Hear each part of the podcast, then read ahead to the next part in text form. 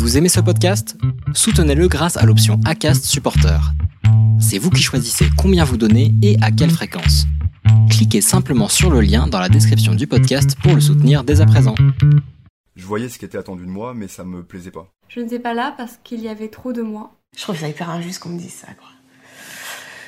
Ouais, t'as de la chance. Nous, les garçons, on a une dette comportementale euh, historique envers les femmes, encore bien pire que l'histoire de l'esclavage. Ma victoire, je pense, c'est que c'est qu'il a jamais réussi à posséder mon corps, j'ai envie de dire.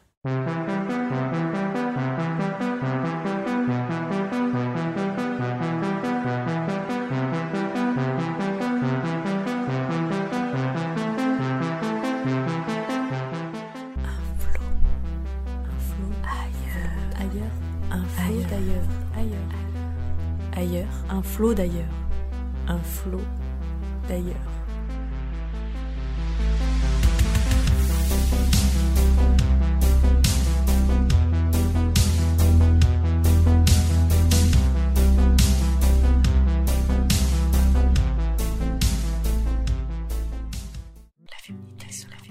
Quoi? Féminité, féminité.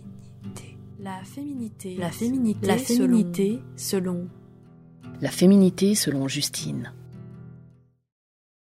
Est-ce que tu aimes être une femme? Je crois que oui, j'aime être une femme. Je ne pense pas que ce soit mieux qu'être un homme, ni moins bien, mais j'aime être une femme. Femme, c'est un mot qui donne l'air mature et qui veut dire qu'on n'est plus une fille. Alors je ne sais pas si je suis déjà vraiment une femme. J'ai l'impression que je ne le serai jamais complètement. Au fond, je crois que je resterai une enfant toute ma vie mais être du sexe féminin, ça me plaît. Mon corps me plaît, j'aime avoir des seins et pouvoir les toucher devant un film. Si j'étais un garçon, je ne pourrais pas le faire, à moins d'avoir une copine qui me laisse le faire, mais ça fait déjà trop de conditions.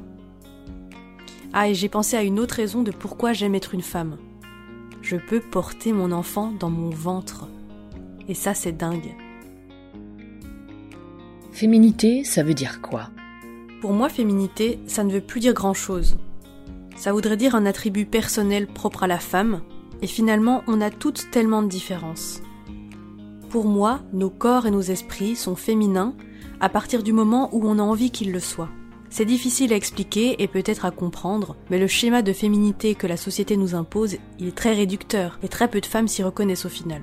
Alors la féminité, je crois que ça devrait être la vision que chacune a d'être une femme. Que vois-tu dans un miroir?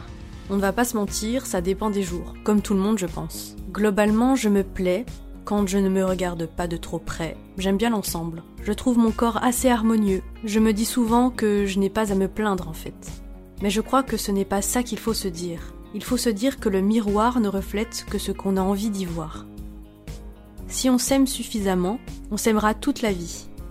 C'est celui-là le grand amour éternel qu'il faut trouver. Parce que si on s'aime assez, on voit les choses différemment, plus belles, plus ouvertes, plus pures. Et personne ne peut nous enlever cette pureté. La beauté, c'est ce qu'on décide de faire avec son âme, pas avec son corps. Évidemment, c'est plus facile à dire dans cette société de consommation qui nous incite à complexer pour se faire de l'argent, mais en tout cas, c'est cette idéologie de la beauté en laquelle je crois.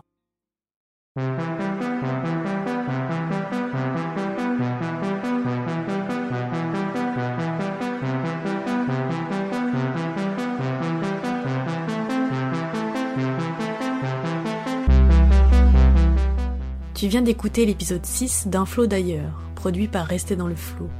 Si tu l'as aimé, tu peux nous soutenir en laissant 5 étoiles sur Apple Podcast, ou tu peux simplement le partager à celles et ceux qui pourraient se reconnaître, et ou trouver des réponses à leurs questions.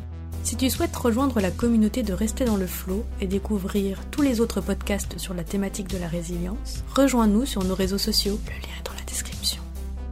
Merci pour ton écoute, à très vite pour un prochain épisode.